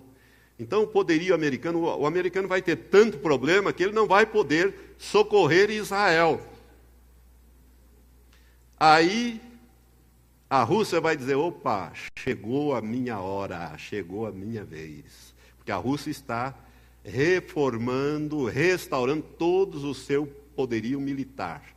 Eu não sei se eu já falei, mas eu acho que eu já falei ontem, é, que a Rússia criou os mísseis invisíveis. Os Estados Unidos têm aquela tecnologia stealth né, dos aviões invisíveis. Mas os, os russos criaram os mísseis invisíveis e Putin mostrou ao presidente da França, Jacques Chirac, na época, quando ele estava deixando a presidência já, antes de assumir esse outro da França, ele esteve em Moscou e, numa reportagem, eu vi isso na televisão, essa notícia. Depois eles cortaram essa notícia. Eu vi, ela foi repetida três vezes na Globo News.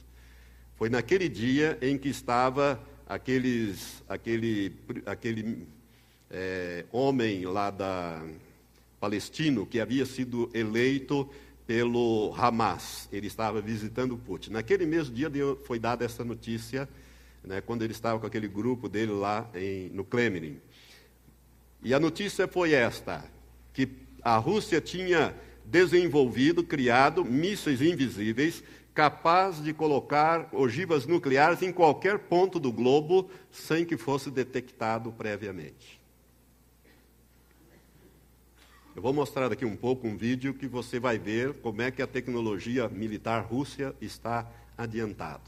Dois meses depois disso, o Irã começou a fazer umas manobras no Golfo Pérsico, soltando os mísseis que tinham lá é, alcance até de 2 mil quilômetros, e um general do Irã declarou, aliás, o presidente do Irã declarou que o Irã tinha desenvolvido uma tecnologia de mísseis invisíveis. Ora, eles não têm nem capacidade ainda para fazer a bomba. Como é que eles já tinham a tecnologia? Claro que, que foi repassado pela Rússia.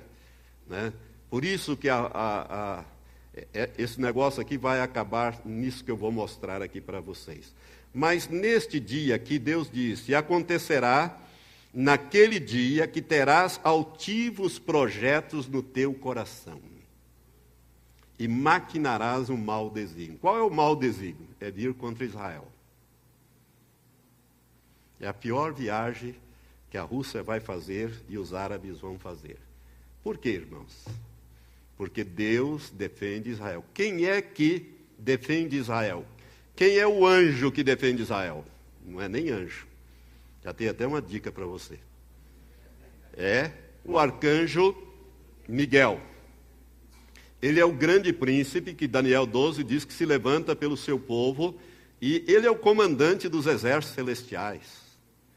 A palavra Miguel, não sei se você sabe, uma tradução bem exata da, do nome de Miguel é aquele que é como Deus é. Ele é o anjo da presença de Yahvé.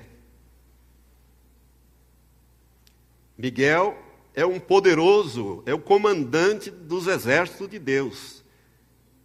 E quem é o homem para combater um anjo? Um anjo, a Bíblia diz que ele é magnífico em poder e grande em força. Imagine um arcanjo que a arc, esse prefixo significa chefe. Arc, duque, chefe de duques. Arcanjo, chefe de anjos. Ele comanda os exércitos de Deus. Altivos projetos do teu coração. De onde virá Gog? A Bíblia diz nos versículos 6 e 15 que virá do extremo norte. Vamos olhar para o versículo 15? Virás, pois, do teu lugar lá do extremo norte. Algumas versões diz norte, mas na verdade é extremo norte, é o norte do norte. Virás lá do extremo norte. Irmãos, Jerusalém é o marco zero de todas as distâncias na Bíblia. Não sei se você sabia disso, mas Deus fala isso nesse próprio livro de Ezequiel. Capítulo 5, versículo 5 diz: Assim diz o Senhor Deus esta é Jerusalém. Coloquei-a no meio das nações e terras que estão ao redor delas. Então, Jerusalém, na Bíblia, é um marco zero. Eu não sei se aqui tem marco zero, mas acredito que tem. São Paulo tem um marco zero, Curitiba tem um marco zero, cada cidade tem um marco zero. Na Bíblia, todas as distâncias são medidas partindo-se de Jerusalém. Por isso que a Bíblia fala muito, né? Subindo a Jerusalém, descendo de Jerusalém, sempre citando Jerusalém como um referencial. Né? Jerusalém é o marco de todas as distâncias. De onde virá? Do norte de Jerusalém. Aliás, do extremo norte. Se nós tomarmos um mapa mundi e colocarmos o dedo sobre a cidade de Jerusalém e começarmos a deslocar o nosso dedo rumo ao Polo Norte, a última grande capital de país que nós acharemos será Moscou. Deus dá, portanto, não somente os nomes mas, de, dos invasores, mas também a exata localização de onde virá o invasor. Olha para este mapa mundi. Se nós projetarmos uma linha reta rumo ao Polo Norte, se você contar ali um, dois, três, quatro, o quarto retângulozinho vermelho está em cima de Moscou. Quando virá Gog, versículo 8 e 16, vamos olhar para o 16. E subirás contra o meu povo Israel, como uma nuvem para cobrir a terra, ou seja, uma invasão rápida, uma invasão aérea. Nos últimos dias hei de trazer-te contra a minha terra. Irmãos, Ezequiel 36 e 37 falam do retorno final dos judeus do mundo inteiro para formar uma nova nação um novo país. É a visão do Vale dos Ossos Secos, principalmente no 37. E Deus diz no 37 ao profeta Ezequiel: Todos esses ossos, Ezequiel, são a casa de Israel, esses ossos secos, que eu fiz reviver. E eles virão do mundo inteiro. Isso começou em 14 de maio, de, aliás, começou antes, começou na, antes da Primeira Guerra, já começaram a migrar judeus para lá. Eles começaram a entender que o único lugar seguro para eles era eles terem um país. Porque Hitler foi um chicote na mão de Deus para deslocar os judeus ricos da Europa, uma grande parte fugiu para os Estados Unidos, né? mas muitos deles vieram para Israel, né? para formar esta nação. Isso já se cumpriu em 14 de maio, está em pleno cumprimento com a criação do Estado moderno de Israel. Portanto, segundo Mateus 24, a figueira brotou. E nós já falamos disso ontem, não falamos? Que a figueira brotou. E Jesus disse que não passaria a geração que visse a figueira brotar sem que todas as coisas se cumprissem. Você está notando agora? Porque se você notar, capítulo 36 e 37 é uma profecia que está terminando de se cumprir. Vai, e a última é 38 e 39, que é essa que nós estamos examinando. Depois, 40 já é a restauração do templo durante o milênio, que vai ser é, profanado pelo anticristo e é uma outra profecia do 40 até o final. A última profecia no livro de Ezequiel que falta cumprir é essa de Gog e Magog, e nós já vimos que ela está na iminência de acontecer. Qual será o motivo dessa invasão? Se você ler os versículos 10 a 13, você vai ver que o motivo disso aí é o despojo. Mas o que, que tem Israel para servir de despojo? Irmãos, as riquezas minerais do Mar Morto é uma coisa extraordinariamente grande. Em 1991, há mais de 17 anos, apenas seis desses minerais existentes ali em grande quantidade ou seja, o fosfato, o cobre, o silicato, o manganês, o feldespato, e ferro, eles foram avaliados por peritos em 20 trilhões de dólares. Isto em 91. Imagine hoje atualizado esse valor. Se você quer saber o valor disso, o significado disso, divide 20 trilhões de dólares por 6 bilhões e 600 milhões de pessoas que habitam na Terra. Aí você vai ver quantos mil dólares daria para cada um de nós. Só desses seis minerais.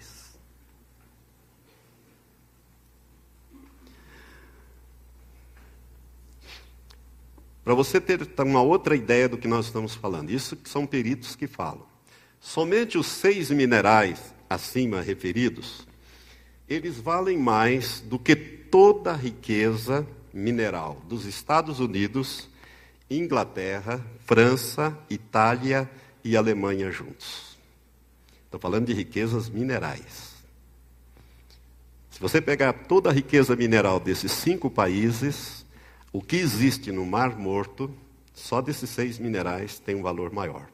Além desses seis minerais, irmãos, acima referidos, existem outros minerais de grande valor que Israel não tem condições para explorar.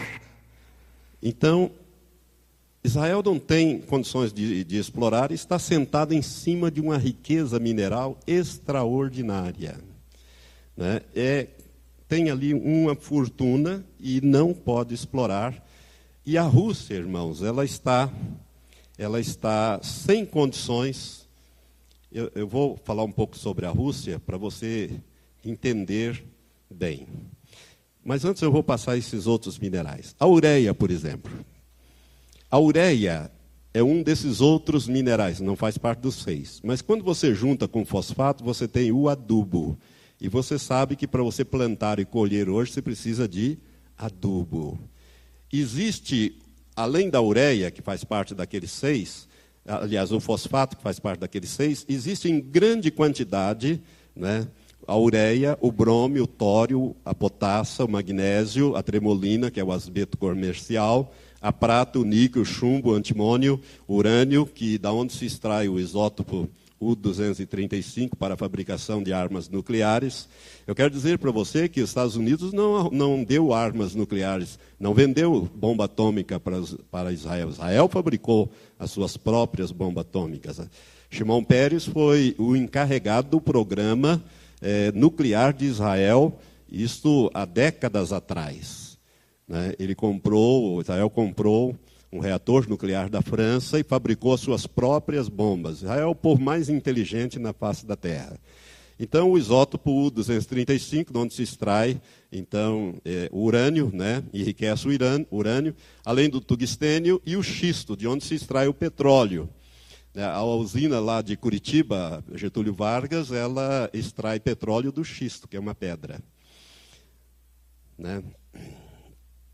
Mais dois motivos para a invasão de Gog. Os russos, irmãos, eles vão tentar se apoderar do petróleo dos países árabes, a quem eles estarão, entre aspas, ajudando a aniquilar Israel, que tem armas nucleares. Presta atenção num detalhe aqui. O Irã, eu não falei isso quando eu falei do Irã, que eu comecei a falar sobre islamismo, esqueci de dizer isso.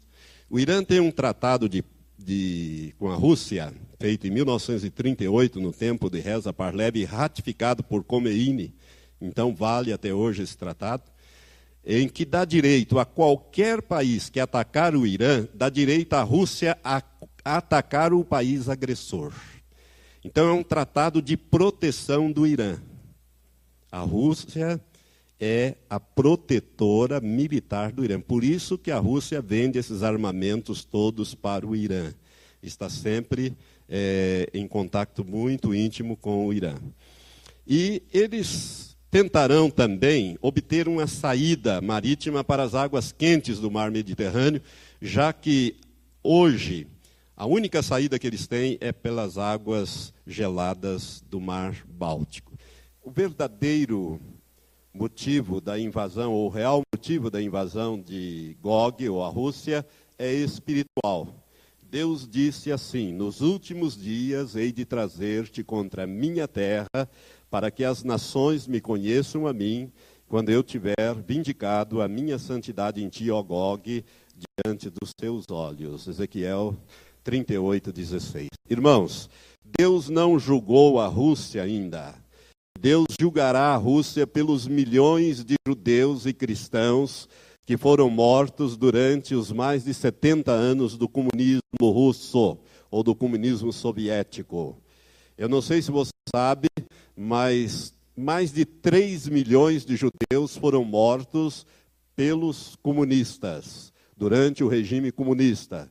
E cristãos grego-ortodoxos, principalmente católicos e também evangélicos ou protestantes, foram mortos durante este regime comunista que durou mais de 70 anos. Para vocês terem o número certo, foram 70 milhões de mortos.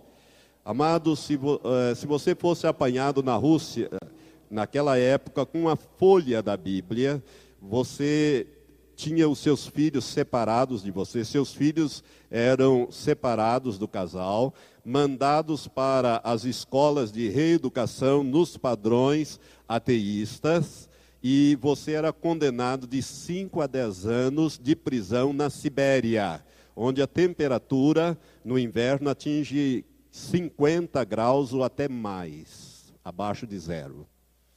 Se você nunca leu e quiser ler sobre isto, leia os livros do pastor luterano Richard Wurmbrand. Ele conta o que é, é Cristo nas prisões comunistas. Ele conta as torturas que os cristãos eram submetidos, inclusive para denunciar o nome dos demais cristãos, para que eles fossem presos também.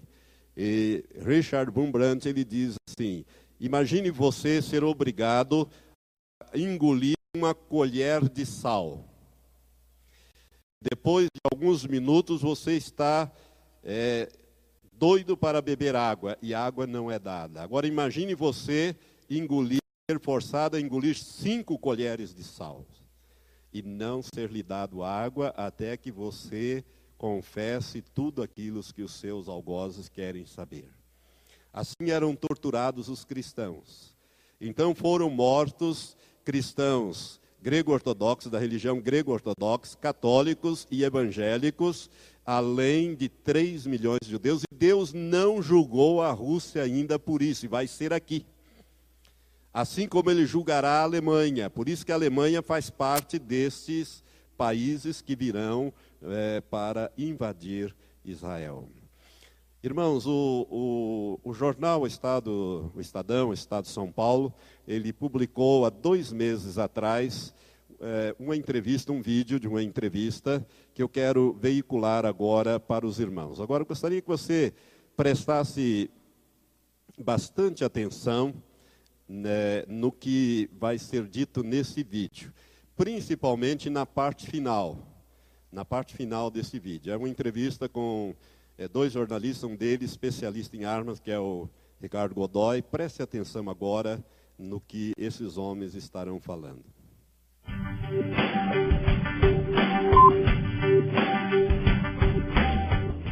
Com a compra de avançados mísseis de defesa aérea pelo Irã, surge uma mudança significativa no equilíbrio de forças do Oriente Médio. Vamos conversar com o jornalista Roberto Godoy, nosso analista de tecnologia militar. Godoy, o que representa esse negócio entre Rússia e Irã?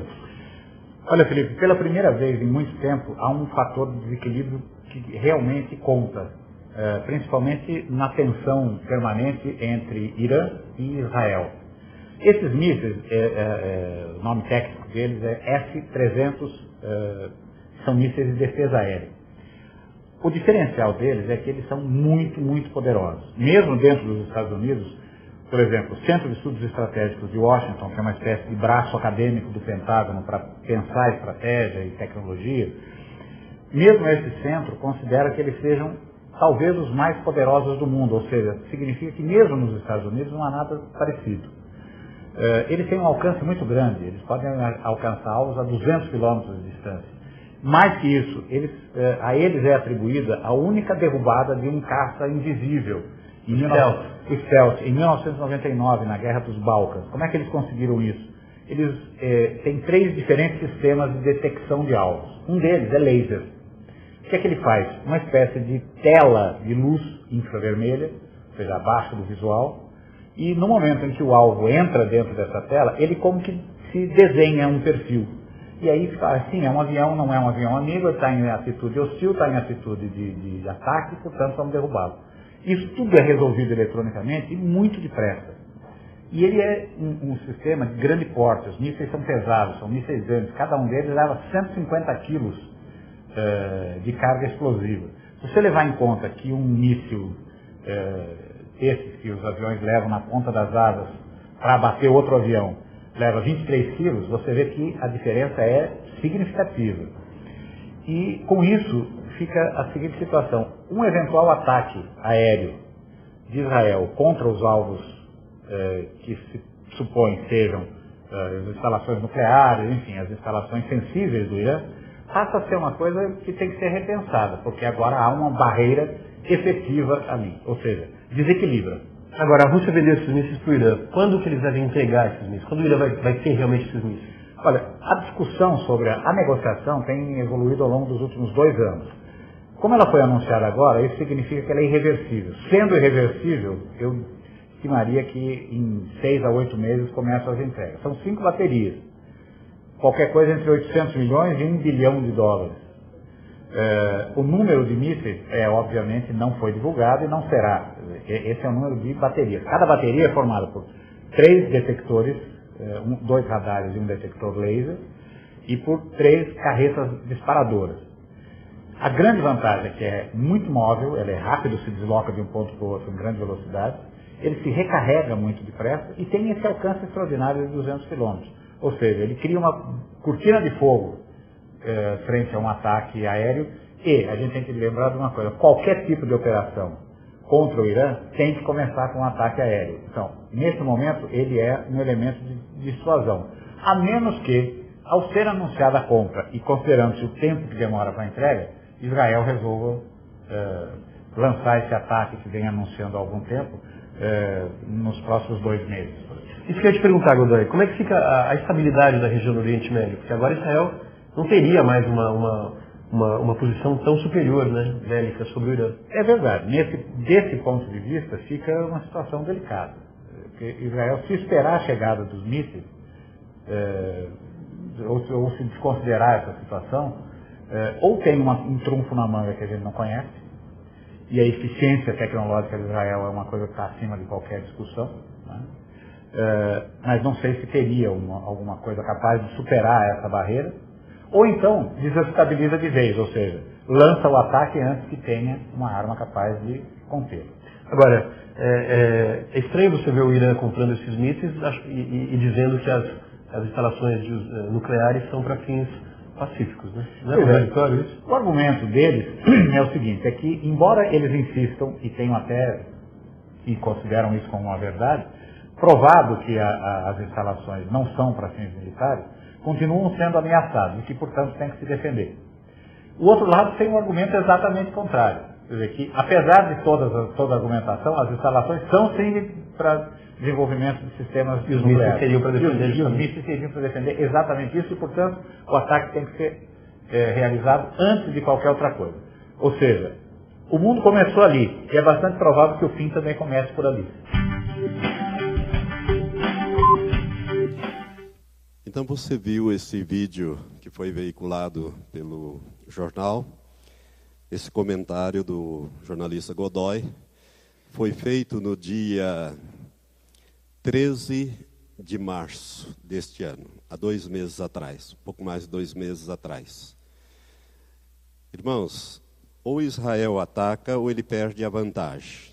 Agora, observe essas manchetes que eu extraí da Folha de São Paulo é, e que vou projetar a seguir. No dia em que o primeiro-ministro atual de Israel assumiu como primeiro-ministro, Benjamin Netanyahu, no dia 1 de abril, poucas horas antes dele assumir o governo de Israel, ele fez essa declaração. Premier alerta que Israel pode atacar o Irã se pressão por desnuclearização falhar. Isto foi no dia 1 de abril. No dia 18 de abril, às 10h30 ou 10h29, é, surgiu essa notícia: Exército israelense prepara ataque ao Irã, diz jornal.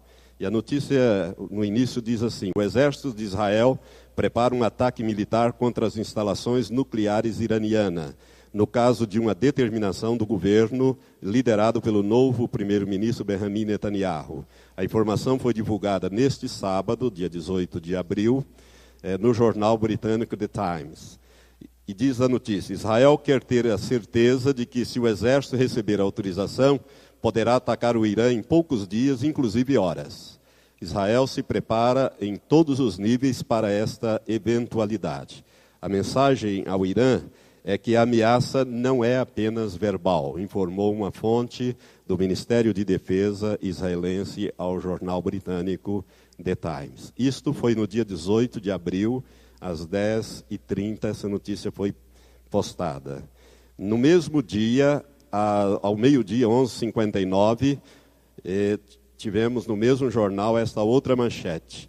Nenhum país ousa ameaçar o Irã, diz o presidente iraniano, que é aquele Ahmadinejad que nós já nos referimos a ele. No mesmo dia ainda, às 15h36, esta outra notícia no mesmo jornal. Irã promete resposta à altura de ameaça israelense, diz TB. E no dia seguinte, às 3h29, é, mais esta manchete com a notícia. Cada manchete dessa tem a notícia é, a seguir. Eu só selecionei a manchete. Irã não dialogará com países que apoiam Israel, diz chefe do exército, o comandante dos exércitos do Irã. Quem defenderá então Israel? Deus defenderá Israel. Você pode dizer aleluia? Glória a Deus. Deus defenderá Israel, irmãos. Basta nós lermos com atenção os versículos 18 a 23 do capítulo 38 e nós veremos que a intervenção divina vai se dar dessa seguinte maneira. Agora preste atenção, por que, que eu passei esse vídeo e dei essas manchetes? Porque Israel está para atacar o Irã. Ou ele ataca ou ele perde a vantagem que ele tem. Ou então ele tem alguma tecnologia, como disse o Godoy, é, que ninguém sabe. Mas se ele atacar o Irã, o que, que acontece com a Rússia? A Rússia ganha o direito de atacar Israel, porque ele tem um tratado de proteção ao Irã. Qualquer país que atacar o Irã, a Rússia pode atacar este país. Além disso, você pode imaginar, Israel naturalmente vai atacar é, as usinas de enriquecimento de urânio. Mas esse ataque, inclusive, pode vir contra Israel, e nós vamos ver isso amanhã no Código da Bíblia, porque o Código da Bíblia fala de um holocausto nuclear vindo da Síria. Da Síria. A Síria provavelmente tem ou uma mala bomba, ou uma bomba, alguma coisa nesse sentido, e Jerusalém deverá ser destruída por uma arma nuclear se o código da Bíblia estiver certo nesta pesquisa que eu quero mostrar amanhã para os irmãos. Então, se nós lermos então com atenção, nós estamos no limiar de uma guerra que poderá envolver todo o Oriente Médio, porque se Israel for atacado por uma arma nuclear, e quando você vai matar uma cobra, o que, que você faz? Você bate na cabeça, você não vai bater no rabo nem no meio, não é? porque senão ela vai se voltar. Então, se eles forem atacar Israel, se Israel atacar o Irã, em contrapartida sofrer um ataque, vai ser em Jerusalém. Porque em Jerusalém está o gabinete que dirige o país, está o parlamento, não é? e os generais israelenses, que são os chefes, que a Bíblia fala em, em Zacarias capítulo 12, são os chefes de Judá e de Israel, é, vão ser uma espécie de um braseiro no meio de lenhas, é, os generais israelenses que estão nas bases militares, eles vão retalhar. E vão retalhar com armas nucleares. Você pode ter certeza disso. Israel não vai jogar bomba nuclear em cima só do povo, ele vai jogar nas, nas, nos lugares onde se extrai o petróleo, de onde se extrai o petróleo, porque não adianta nada você atacar o povo e deixar a fonte de riqueza lá. O judeu não é burro é o povo mais inteligente da terra. Eles vão atacar as fontes, a, a, as, os lugares aonde se extrai. Está me faltando a palavra agora. Mas eles vão atacar e vão atacar não só Irã, Iraque, Síria, e o resultado disto é uma tragédia no mundo inteiro. Você pode imaginar o preço do petróleo que vai lá para cima? De uma certa forma, para o Brasil vai ser até bom, porque nós somos independentes em petróleo, né? temos o, o programa do álcool, né? pode ser até uma coisa boa, mas de outro lado nós vamos ter, poderemos ter, é, sofrer algumas consequências. O mundo com toda certeza vai sofrer. Mas quem defenderá Israel é Deus. Se nós lermos com atenção os versículos 18 a 23 do capítulo 38, nós veremos então que essa intervenção se dará primeiro por um grande terremoto que atingirá não só Israel, mas toda a terra. Versículo 19 e 20 diz isto. Aliás, irmãos, é, durante o século XX, Israel não sofreu nenhum terremoto. Mas, preste atenção nisso. Israel está localizado em cima da maior falha é, geológica é, que existe no mundo. É aonde estão as duas placas tectônicas que unem a Ásia com a África, ali no Mar Vermelho. E durante o século XX não houve terremoto, essas placas não se movimentaram. Mas elas podem se movimentar. E se movimentar ali, vai haver um grande terremoto.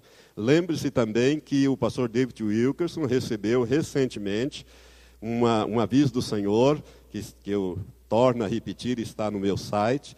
Inclusive, Deus falando que vai ser, é, o terremoto vai ter como centro Nova York, vai devastar New Jersey, Connecticut e outros lugares. E, e Deus, inclusive, orientou para que ele dissesse, e ele diz isto no seu blog, que os cristãos que eh, ouvem, que têm ouvido ele falar sobre essas coisas, devem adquirir alimentos não perecíveis para pelo menos um mês, porque em havendo um terremoto, uma catástrofe, uma coisa assim muito significativa, a primeira coisa que as pessoas fazem é correr para os mercados e comprar tudo o que pode, porque alimento se torna vital, alimento e água.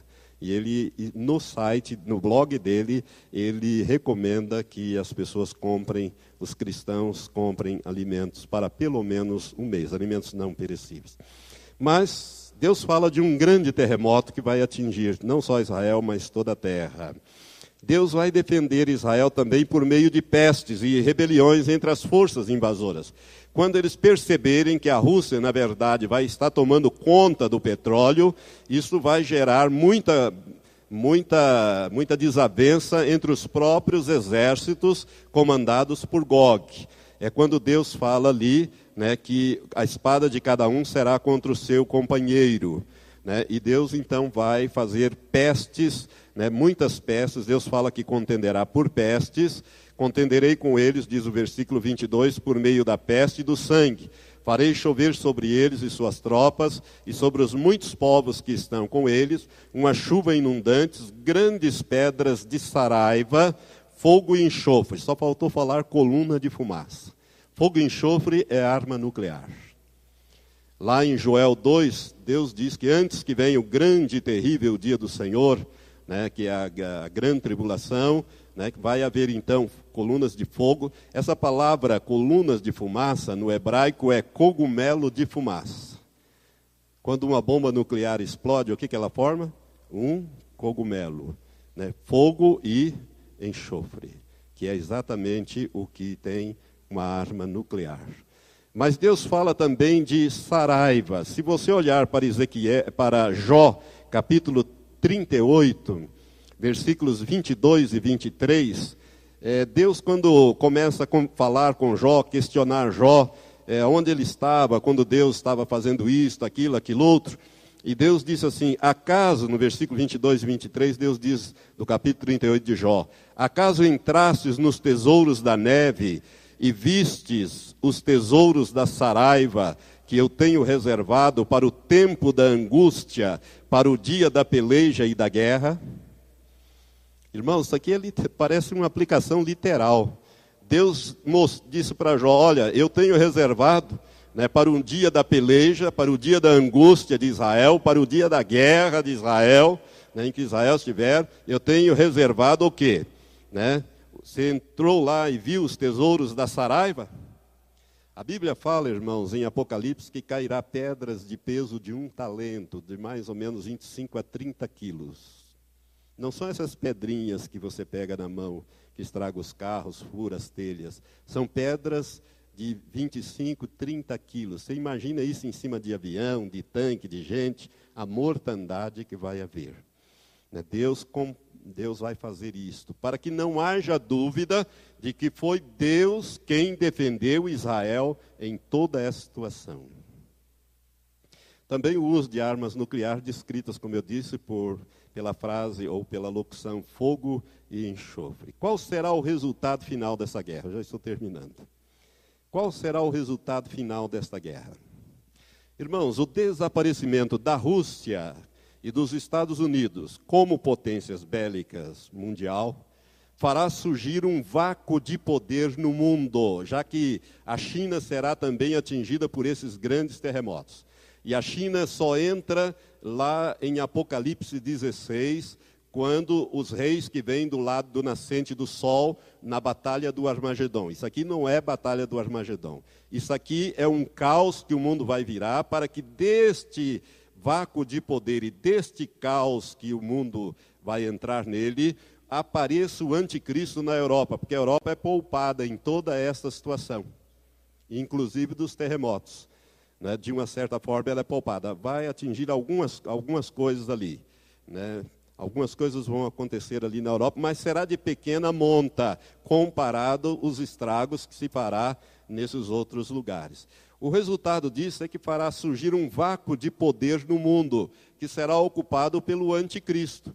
Esse anticristo, então, esse homem que estará à testa de uma confederação de nações europeias, de pelo menos dez nações, ele fará um tratado de paz e de proteção com Israel, que quase foi aniquilado, né, e para durar sete anos, conforme a profecia de Daniel, capítulo 9, versículo 27, de 20 a 27. O anticristo, nessa ocasião, autorizará Israel a construir, porque é, será possivelmente destruído né, nesse ataque, é, o terceiro templo. Ele vai autorizar a reconstrução do terceiro templo. E eu quero dizer para você que tudo está pronto para reconstruir o terceiro, ponto, o terceiro templo. As pedras foram lavradas e trazidas da Califórnia. Né? Ah, tudo está pronto. As colunas é, que vão estar no templo, as duas colunas já estão prontas, tudo em Israel. As vestes sacerdotais já estão prontas. Existe até um site que mostra essas vestes. Existem duas escolas rabínicas em Israel que é, prepara sacerdotes, futuros sacerdotes, porque ele sabe que o terceiro templo vai ser reconstruído depois dessa guerra. A única coisa que você precisa provar para entrar numa dessas escolas é que você precisa provar que é judeu da tribo de Levi. Se você conseguir provar que é judeu da tribo de Levi, você pode frequentar uma dessas duas escolas rabínicas que vai te ensinar a realizar os sacrifícios judaicos que vão ser restaurados nesta mesma época. Né, o anticristo, então, autorizará Israel a, a, construir o terceiro templo, que ele mesmo vai profanar é, na metade desta semana profética de anos que ficaram para trás e que estão lá em Daniel, capítulo, é, em Daniel, é, capítulo 9, que são as 70 semanas proféticas. 69 já ocorreram, é um estudo à parte, né, glorioso, e eu mostro que as 69 terminaram quando Jesus foi crucificado. A partir dali, Deus fez parar a história profética de Israel, a história profética de Israel, e abriu um parêntese que é conhecido para revelar um mistério que até então não era conhecido, né, que é a igreja. Você pode procurar a igreja no Velho Testamento, você não vai achar. Né? Então, o mistério que Paulo fala que foi revelado, que é o período da graça de formação da igreja. A hora que a igreja estiver pronta, Jesus busca a igreja, encerra esse parênteses, né? essas coisas estão, estarão acontecendo e ele vai, na metade desse período de sete anos, profanar, apresentando-se como Deus, conforme diz 2 Tessalonicenses capítulo 2, ele vai se apresentar no templo e exigir adoração. E aí começa a grande tribulação, porque o judeu, ele jamais adorará um homem, por mais poderoso que esse homem seja, ele jamais adorará um homem como Deus. Por isso que Jesus diz: olha, quem estiver no telhado, não desça para pegar a capa. É, para pegar a capa. Quem estiver no campo, não volte. Né? Ai das grávidas, das que amamentarem naqueles dias, porque haverá uma tribulação tão grande como nunca houve desde que há homens sobre a terra. Jesus fala disso em Mateus 24. Nós não lemos porque nós não estaríamos falando da grande tribulação, mas ele fala sobre isso. A grande tribulação vai começar nessa metade desta semana. Irmãos, o governo do anticristo, no começo, ele vai prosperar e vai encantar o mundo, porque ele vai resolver todos esses problemas. Né? O anticristo ele tem a sabedoria de Satanás. Satanás está encarnado nele. Né? Ele tem a sabedoria de Satanás. A Bíblia diz em capítulo 13 de Apocalipse que o dragão deu-lhe o seu trono, né, o seu poder e grande autoridade. E toda a terra se maravilhará seguindo a besta, que é o anticristo. Começa aqui também as duas pedras no sapato do anticristo, do falso profeta, que é o ministério das duas testemunhas. Começa então o ministério das duas testemunhas, que é na primeira metade desses anos proféticos. Ele desenvolve nos três primeiros anos. Então, eu dei uma chave ontem para você. O homem que estiver à frente de uma confederação de nações na Europa né, e assinar um tratado de paz e de proteção a Israel, e autorizar a construção do terceiro templo, não tenha dúvida, esse homem é o anticristo. E ali e nós começamos então um período de sete anos. Ele vai só governar com poder total, como diz a Bíblia, 42 meses, ou seja, os últimos 42 meses, que é a grande tribulação.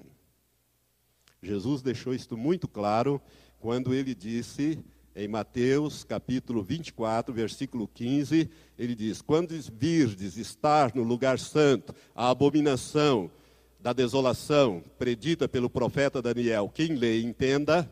Então, quem estiver no campo, não volte para casa, quem estiver no telhado, não desça, porque vai haver a grande tribulação. A abominação da desolação é o anticristo no templo exigindo adoração como Deus. Depois que ele matar, né? É, as duas testemunhas, primeiro as duas testemunhas vão, vão ser as duas pedras no sapato, do anticristo e do falso profeta. Porque esses homens, esse estudo das duas grandes testemunhas é glorioso. E desde já eu quero dizer para você uma coisa: cuidado, você pastor, você crente, cuidado. Cuidado com as duas testemunhas. Porque esses dois homens, eles estarão operando o poder de Deus, Durante esses três anos e meio iniciais, eles são imortais, eles são impossíveis de serem mortos. A Bíblia diz que qualquer pessoa que lhes quiser fazer mal, sairá fogo das suas bocas e devorará. Vai haver uma mortandade muito grande, principalmente quando eles forem para os países árabes. Eles começam em Jerusalém. Cuidado para você não se colocar contra as duas testemunhas. Porque quem não tiver conhecimento de profecia vai dizer: esses homens não são de Deus. Ainda que eles falem de Deus, não são de Deus, porque Deus é amor. Esses só mata e destrói. Que negócio é esse? Eles fecham o céu para que não chova durante os dias do seu testemunho. Em qualquer lugar. Eles poderão ferir a terra com toda a sorte de praga, quantas vezes eles quiserem. Não pense você que o Brasil vai sair ileso disso. Os pecados do Brasil né, que nós sabemos, idolatria, feitiçaria e todas essas coisas, Deus trará juízo sobre através das duas testemunhas.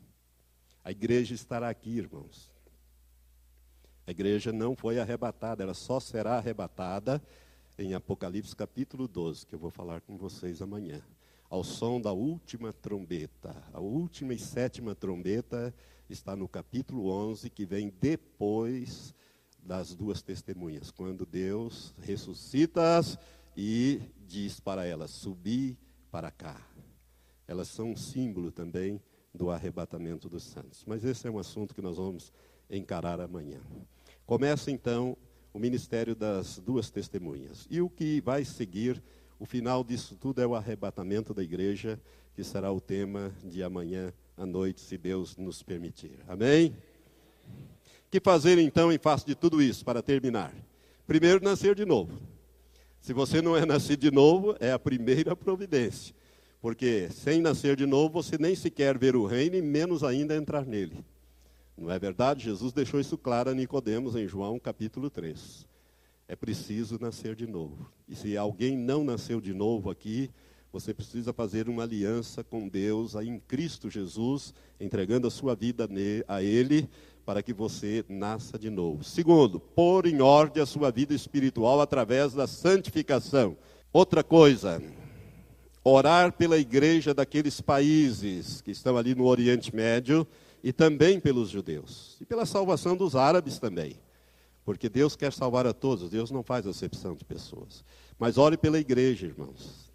Nós temos igrejas na Rússia, nós temos igrejas em Israel, nós temos cristãos, nós precisamos orar por eles, para que Deus faça a diferença e coloque os seus anjos para protegê-los. Prepare-se para tempos difíceis. O Salmo 91 vai ser cumprido né, integralmente. Deus tem falado, irmãos, atualmente a vários líderes no mundo que os cristãos devem não somente decorar o Salmo 91, mas colocar lá dentro do seu espírito, porque esta vai ser uma rema para você, porque Deus vai cumprir literalmente o Salmo 91, porque a Bíblia diz que ele faz diferença entre aquele que o serve e aquele que não o serve. E ele fará esta diferença. E você verá outra vez, ele diz: Vereis outra vez, lá em, Zacarias, né? Uh, Malaquias, digo, vereis outra vez a diferença entre o justo e o ímpio, entre aquele que me serve e aquele que não me serve. O Salmo 91 diz: desses terremotos, mil cairão ao teu lado e dez mil à tua direita, mas tu não serás atingido. Somente com os teus olhos olharás e verás a recompensa de quem? dos ímpios. Porquanto fizestes do Senhor o teu refúgio, do Altíssimo a tua habitação, nenhum mal te sucederá, nem praga alguma chegará à tua casa, à tua tenda. Irmão, quando nós podemos comer carne de porco, sim, é só, se você gosta, né? É só você orar, pedir que Deus purifique e santifique, com fé, Deus purifica e santifica, mata qualquer bactéria ou qualquer vírus que tem ali seja na água, seja na comida, porque Deus promete. E ele disse: porque aos seus anjos dará ordem a teu respeito para que te guardem. Deus tem bilhões de anjos, irmãos. E eles vão agir nesses últimos dias. Eles já estão agindo e vão agir. Nós não precisamos temer. O Salmo 46, que muita gente pensa que é um salmo poético, ele não é, ele é profético. Ele disse: o Salmo 46 é tremendo, ele é para esse, esse período aqui. Vou até ler aqui um pedacinho para você. Né? O Salmo 46 ele disse: Deus é o nosso refúgio e fortaleza, e socorro bem presente na angústia, pelo que não temeremos, ainda que a terra se mude, e ainda que os montes se projetem para o meio dos mares, ainda que as águas rugem e espumem ainda que os montes se abalem pela sua braveza.